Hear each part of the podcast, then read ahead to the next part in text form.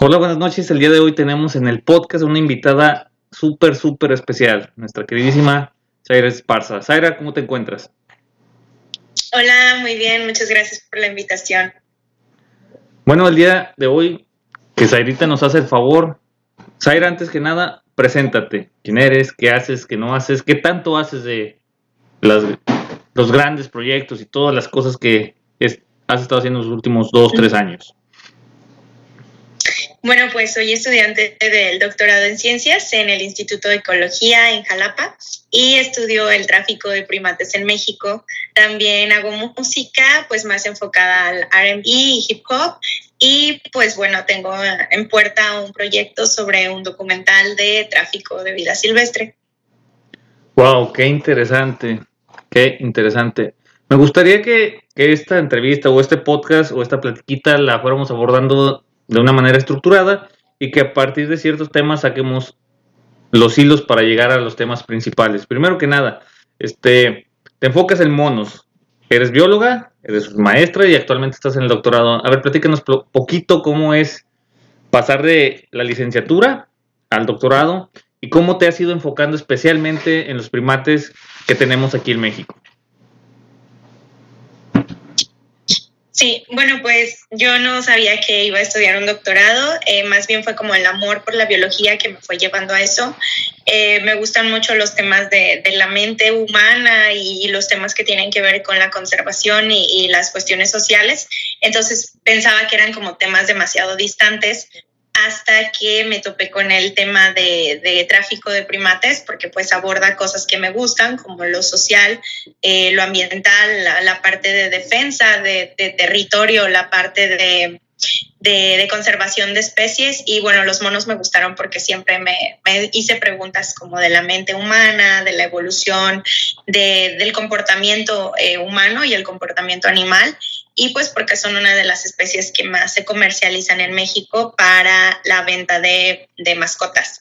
Y pues mm, estudiar un doctorado lo hice no por un título, sino porque me gusta la investigación científica y pues estudiar un doctorado es como una de las formas que me pueden llevar a ser investigadora y pues estudiar los fenómenos que tienen que ver con, las, con la conservación, los primates, la sociedad y sobre todo las percepciones. Creo que estudio, soy como un poquito de todo porque también estudio leyes eh, sobre el multas, sobre cuestiones de criminología verde que tienen que ver con, con la legislación de, de, la protección de las especies. Hago un poquito de antropología también porque pues veo las percepciones de las personas que los motiva a tener un mono como mascota, que, los motiva a cazar, por ejemplo, y, y pues básicamente es como conjuntar todas las cosas que me gustan en una sola. Qué interesante es esto. Oye, y sobre esta misma línea, ¿cuáles han sido los retos principales durante la maestría y ahora en el doctorado? Obviamente, sabemos que investigar el tráfico animal tiene sus riesgos, dado que todo esto se maneja como en el mercado negro y es un activo que mueve muchísimo dinero y muchísimas influencias, porque hablamos de que no solamente está coludido las policías locales, las mismas gentes del pueblo y, la, y el cliente final que lo compra, si no es toda una red como entre corrupción y el tráfico lo que abarca eso. Entonces, no sé, ¿qué retos principalmente afrontaste durante la maestría, durante el campo y ahora en el doctorado? Pues en la maestría principalmente fue como el tener que hacerlo en línea eh, a la distancia eh, y pues en esa cuestión de la seguridad, pues sí es un reto que pues espero que nunca pase nada malo, pero eh, pues no sé, yo creo que hay muchos retos a los que uno, pues principalmente como biólogo, como protector ambiental, como eh, divulgador científico, pues te, te enfrentas a este tipo de cosas que es que la gente pues te preste la atención que, que a lo mejor tú quieres eh, que se te preste en el sentido de transmitir la información para que pueda generar un cambio, ¿no? Eso es como el principal reto que la gente te, te escucha y por eso es buscar formas diferentes de hacerlo, eh, porque luego la ciencia es solamente estudiar y estudiar y hacer artículos y, y ya se queda en eso. Y pues la divulgación científica es como lo que pasa de de la, de la ciencia o de la investigación a la gente y de una forma, de un lenguaje pues que todos los, lo podamos entender. Y yo creo que ese es el reto, como buscar formas diferentes de, de transmitir esa información y pues creo que hemos encontrado formas muy interesantes como el arte, la música, los documentales y, y, sobre todo los juegos con los niños, que son los principales que, que pues les interesan estos temas o que, que, son los que se van a quedar en el planeta haciendo cosas diferentes. Y pues respecto a la seguridad, pues no es como culpar, ¿no? Buscar culpables o hay multas y multas, sino principalmente entender el contexto social, socioeconómico en el que se desarrolla, por ejemplo, el tráfico, eh, antes de, de decir hay que terminarlo, hay que yo vengo a estudiarlo porque lo voy a terminar. No, simplemente tratar de entenderlo para partir de ahí qué se puede hacer y quién lo puede hacer. Yo la solución, en un inicio yo creía que la solución estaba como en mí al estudiarlo, pero no, realmente no. Es como es un medio por el cual visibilizamos esa información para tomadores de decisiones, para gente, para, para todos los que están aquí en esto. Sí, yo creo que ahí abarca, como tú lo dices, mucho más allá de quién es el bueno y quién es el malo, porque al final de cuentas es correcto, necesitamos tomar en cuenta todos los factores sociales, psicológicos y económicos, sobre todo de la gente que está en esos lugares, que por, por lo general y en la mayoría de sus casos son gente en extrema pobreza, la cual yo creo que a duras penas sobrevive día con día y no hace otra cosa más que buscar la manera de subsistir en este modelo capitalista, ¿no?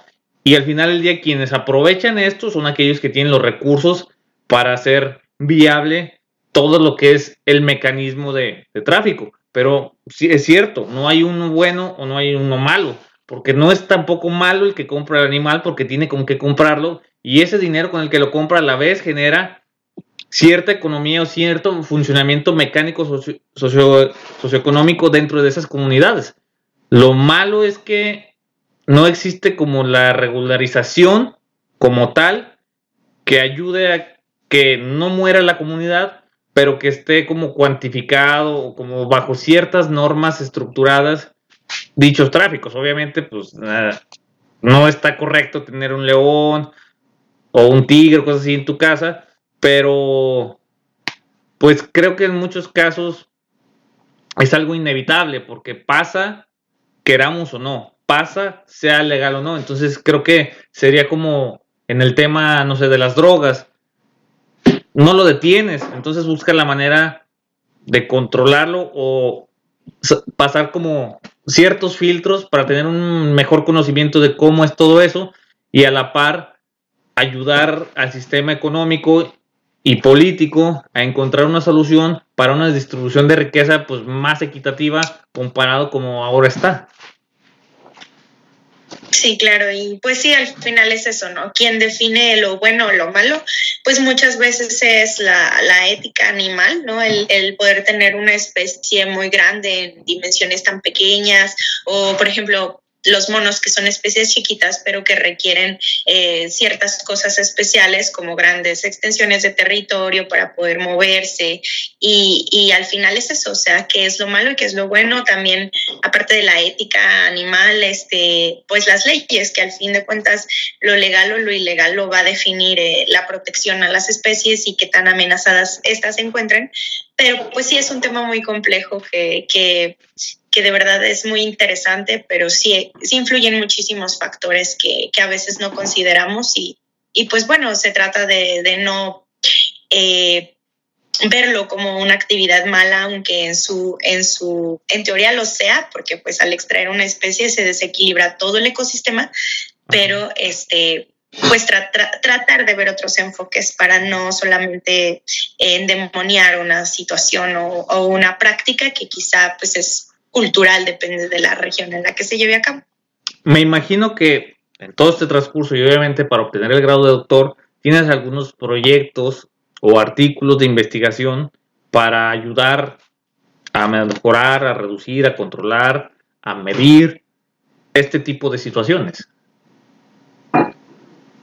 Sí, pues en la maestría eh, fueron como tres me parece, sí, tres. Uno que es el comercio internacional de monos, el para qué se, el para qué se envían a otros países de México, a otros países, de otros países a México. ¿Cuál es la demanda legal?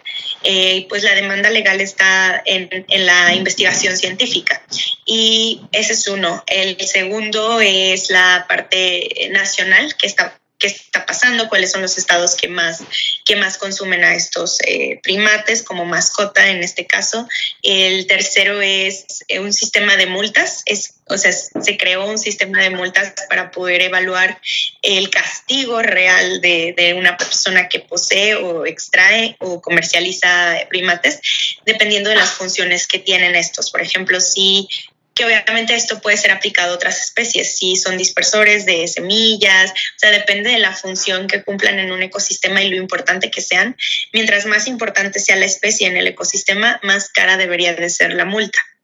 Y esa es la, pues, la tercera parte. La cuarta es... Eh, pues tratar de estimar, es igual crear un modelo para otras especies, obviamente los primates son el, como el caso de estudio, pero es tratar de crear otro modelo que nos ayude a estimar cuáles son los organismos, los individuos, el número de individuos exactamente que se extraen, porque luego unos los detectan, otros no los detectan, eh, otros este, mueren en el trayecto de extracción, transporte, en casas. Entonces es tratar de realmente ver cuántos individuos se extraen al año y cuál es la, eh, o sea, cómo esto impacta en sus poblaciones dependiendo del tamaño de, individuos que existen en vida libre. Y pues ahora en doctorado es eh, tratar de ver una parte más social más social, eh, platicar con la gente que posee mascotas, con los cazadores, con la gente de las comunidades donde se distribuyen, cómo los perciben, cuáles son los usos que ellos les dan. Es una cuestión más de, percepciones, de motivaciones, de, pues sí, como la psicología o la antropología dentro de esto, eh, más aparte la cuestión de los zoológicos, cuál es el papel de los zoológicos dentro de esta de este rescate y, el papel de las instituciones, cuál es el combate, cómo actúan, si tienen que ver los presupuestos de Semarnat, porque pues los, los recursos es, han disminuido para todos los sectores, salud, este, para todo, y cómo esos recortes en, las, en la en el combate, por ejemplo, de, drogas o en el combate del tráfico de vida silvestre han impactado en, en, que no se tomen en cuenta denuncias, en que no se tomen en cuenta operativos, etcétera. Hay pues una parte del documental, el como el documental como es una estrategia de conservación que le ayuda a la gente a ver este tema de una forma diferente.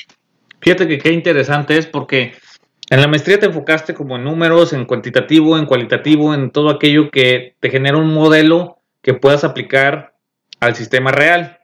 Y ahora en el doctorado estamos hablando que estás tomando en cuenta la parte social, política, económica, ética y moral.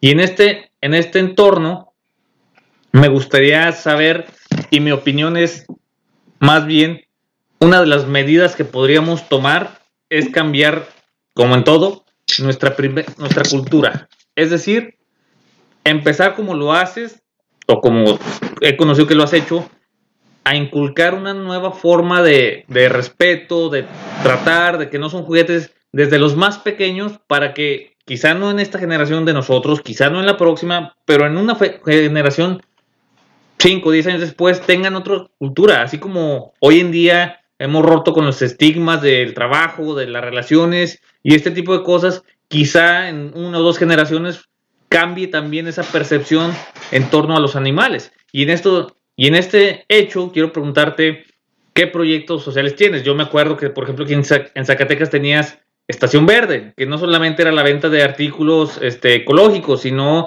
pasó a ser mucho más allá de una simple venta y empezaste a dar como talleres, como cursos, como tipo conferencias, como bazares, donde había eventos que realmente te inculcaban, perdón, perdón, que realmente te inculcaban, este, a ti como asistente, a tener otra perspectiva sobre ese tipo de temas.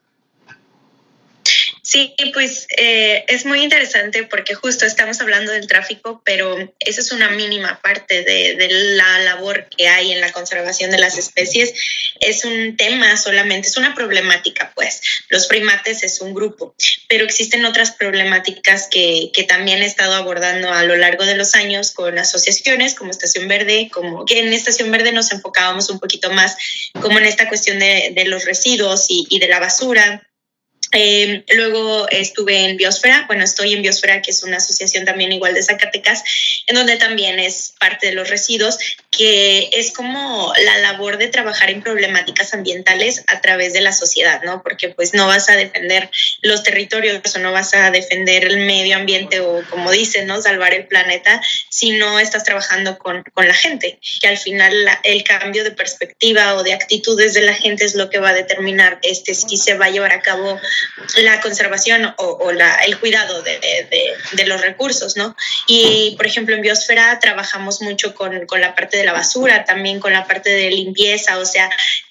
es la reparación de daños, pero también es la prevención de, de, estos mismos, ¿no? Es como, sí, vamos a ir a recoger basura, sí, vamos a ir a limpiar cerros, sí, vamos a plantar árboles, pero también vamos a hacer como la labor de prevenir ciertas cosas eh, trabajando con la gente a través de arte, de morales, de música.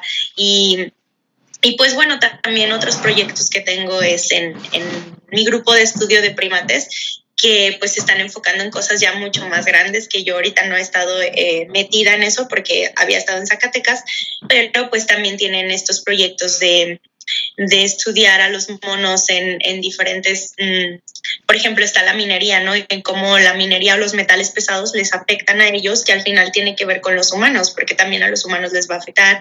Otros proyectos en donde están moviendo a los monos de unos hoteles en Playa del Carmen que conviven de cerca con la gente a moverlos a un espacio donde no estén tan llenos de gente. El podcast que se llama Monos en las Ramas, donde hacemos divulgación científica, que aunque ahorita está un poquito parado, pues ahí estamos los documentales, que pues yo voy a tratar de hacer un poquito más en esa labor que me gusta mucho. Eh, creo que descubrí uno de mis nuevos, este, pues sí, de mis nuevas cosas que, que, me gustan, de mis nuevas pasiones, que es la, la parte audiovisual, mm, videos musicales, eh, docus, cortos, lo que sea, pero que tenga que ver con esta parte de producción, dirección, edición de videos, también es una de las cosas que creo que pueden ayudar a, visibilizar no solamente las cuestiones ambientales, sino ya me gustaría también hacerlo en cuestiones sociales, en, pues sí, en cuestiones sociales. Fíjate, qué bueno que tocas el punto del podcast, porque al final del día creo que cada persona que tenemos un podcast lo creamos con una intención directa o indirectamente, la cual por lo general es ayudar a otros, ya sea cambiar de puntos de vista, ya sea a aprender cosas nuevas, ya sea tomar en cuenta otros factores que normalmente no, no tomamos en cuenta, etcétera. Y en este caso, no sé, creo que yo escuché algunos podcasts de Monos en las Ramas y me parece increíble la forma en la que abordan temas complejos de una manera tan sencilla que, número uno, no se hace aburrido el podcast y número dos, realmente entiendes el mensaje que, que se quiere dar a través de, lo cual es magnífico, más allá de la calidad, de la producción y todo es el mensaje que transmites. Y yéndonos a esto, ahora quisiera cambiar un poquito de, de ruta y quiero que me platiques cómo fue esa transición, porque primero fue el podcast y yo creo que después de ahí nació la Sai Esparza, que hoy conocemos como cantante. ¿Cómo, ¿Cómo fue el cambio o qué te inició para comenzar a cantar? Ok, bueno, pues desde chiquita me gusta cantar, siempre me ha gustado y ha sido como una de mis formas de, terapia. Eh, la escritura ha sido otra de ellas, que de verdad desde mucho, pues toda mi vida he escrito cosas, solamente dejé de hacerlas como por dos o tres años. Y eh, inicia la pandemia, entonces yo como que quiero retomar esta parte de la escritura, quiero retomar la parte de la música que también había abandonado Y pues estábamos en pandemia haciendo lo del podcast. Eh, obviamente me estuve como metiendo más en este tema de la edición, el cómo juegas con sonidos para poderlos meter. A lo mejor yo no hacía esa labor, pero me estaba interesando mucho eh, meterme a esto. Y pues decidí hacer así simplemente una canción y me gustó mucho el resultado. Tanto, tanto que dije, ok, voy a, voy a hacerlo otra vez, ¿no? Y, pues empecé, empecé a hacer música. Eh, y, pues junté como estas dos pasiones de, mi infancia, que es la escritura y la música, y pues siento que se me dio tan fácil de una forma en que me gustó tanto el resultado que pues le seguí por ahí, incluso pues me gustan mucho las artes en general y siempre también he, pintado y he hecho como cositas, manualidades, pero las manualidades han sido como más como esta terapia de hacer algo. Eh, la pintura siempre me ha gustado, pero me ha gustado el proceso de hacer cosas, este, de, de relajarme, de, de crear pero nunca me ha gustado el resultado en la pintura. Entonces con la música fue totalmente así de que impactante porque me gustó mucho el proceso de hacer una canción, pero me gustó mucho más el resultado. Entonces, pues ahí ya nunca lo dejé y comencé a hacerlo de una forma profesional. Yo sabía que era un hobby de alguna manera, pero siempre quise hacerlo de la forma más profesional posible y, pues ya ahorita realmente no es un hobby, es, es parte de mi día a día. Bien, y sobre esta misma línea, ¿cómo es empezar de cero? O sea, ¿cuáles fueron para Sai Parsa los principales retos en un inicio? Porque, pues en un inicio, sabemos, nadie nos conoce, el capital con el que disponemos, pues es limitado para, para ciertas cosas. O sea, yo, por ejemplo, en lo que es grabación del podcast, pues necesitas un micrófono, necesitas tarjetas de audio, necesitas diferentes equipos para hacer algo de calidad que en un inicio empiezas pues desde abajo, pero vas creciendo. Entonces, para Sai Esparza, ¿cómo, ¿cómo fue? ¿Cuáles fueron sus principales retos al inicio de? Okay. Pues al inicio de, eh, yo puedo hablar de mis 15, 16 años, que era cuando empecé a ir a tocadas de, rap y ahí era donde yo decía, quiero hacer esto, quiero hacer esto, pero obviamente la mentalidad era muy distinta, la, o sea, la cultura del hip hop en ese momento era muy distinta, ahorita se han cambiado muchas cosas, pero antes estaba muy cerrada en el sentido de que tú tienes que hablar de esto, tienes que decir esto, las mujeres sirven para los coros, las mujeres no rapean, esto, esto y esto esto. Limitantes muy fuertes, ¿no? Que me, no me permitieron a mí en ese momento hacer rap. Ahora este, ese tipo de limitantes se, se quitan porque evidentemente los tiempos cambian y ya no es, ay, es que eres mujer. Todavía existen personas ahí que, que medio dicen eso, pero ya no existía ese, esa barrera.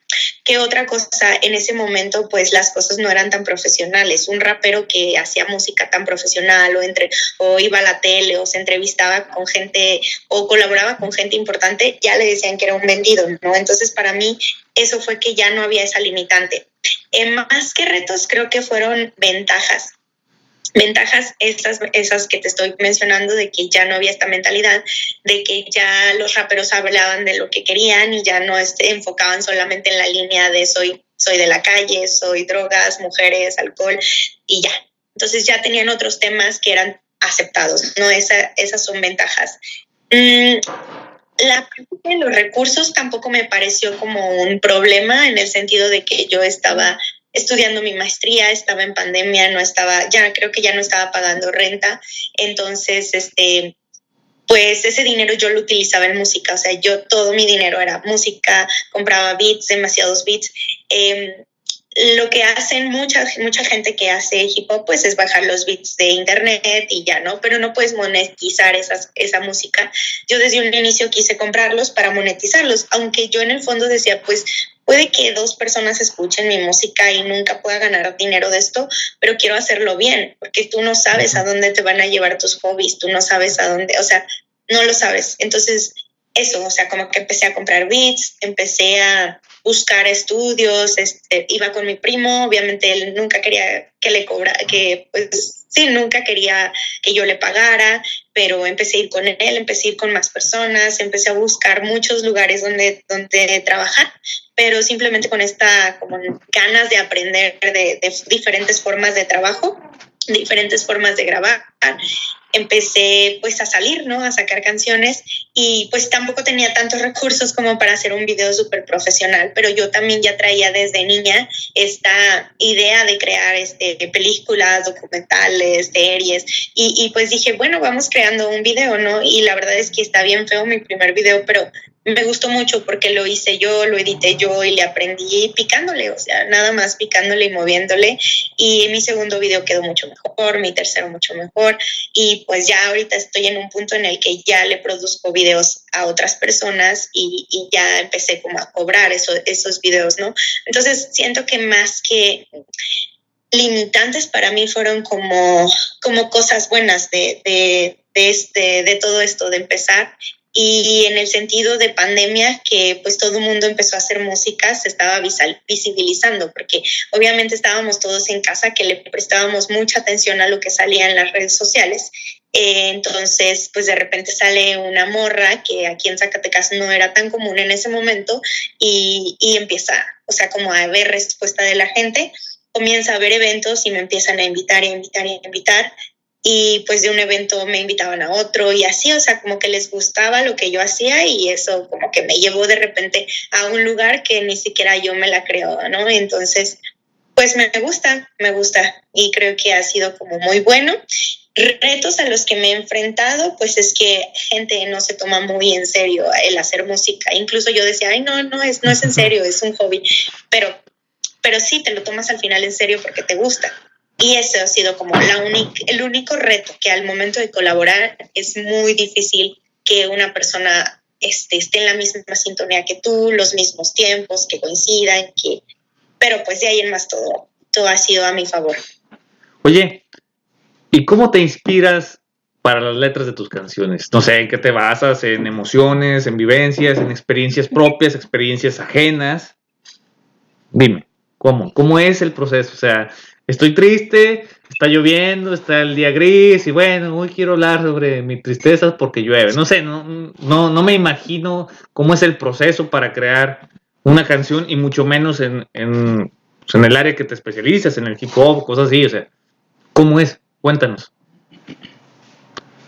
Pues no, no ha sido tan difícil porque desde niña siempre he escrito como mis emociones. Entonces es, siento algo, ya sea emociones muy personales o por ejemplo a, veces solamente escribía como cosas ambientales, no es que no puedo creer que el mundo, bla, bla, bla, y me desahogaba. O sea, siempre ha sido como un desahogo la escritura y funcionó igual con la música. O sea, era como, quiero hablar de este tema porque ahorita lo estoy viviendo. Y una vez, por ejemplo, no sé cómo terminé viendo este una, un video en YouTube de asesinos seriales y yo como que en ese momento estaba muy metida como en, el, en la psicología, ¿no? Me interesaba mucho, estaba como en este tema de las percepciones y dije, a ver, vamos a ver qué piensa un asesino, ¿no? Y lo vi y me quedé tan traumatizada que no quise salir y, y, pues hice una canción a partir de eso, o sea, a partir de mi miedo, a partir de, de cómo funciona la mente de una persona así. Eh, y cuando hablo como de temas sociales, porque me gusta mucho meter la protesta dentro de mi, de mi música, cuando hablo de temas sociales, pues son cosas que, que estoy viviendo en el momento. No es como que, ay, voy a tomar un tema que está sucediendo en el mundo. Este, no, sino tomo, probablemente tomo un tema que esté sucediendo en el mundo, pero un tema que me haga a mí sentir algo. Este, solo escribo de cosas que me, que me hacen sentir algo para poder hacerlo mejor y este, me he dado cuenta que, que, escribo mucho más, o sea, que me gusta escribir bajo los efectos de la nostalgia, de la tristeza,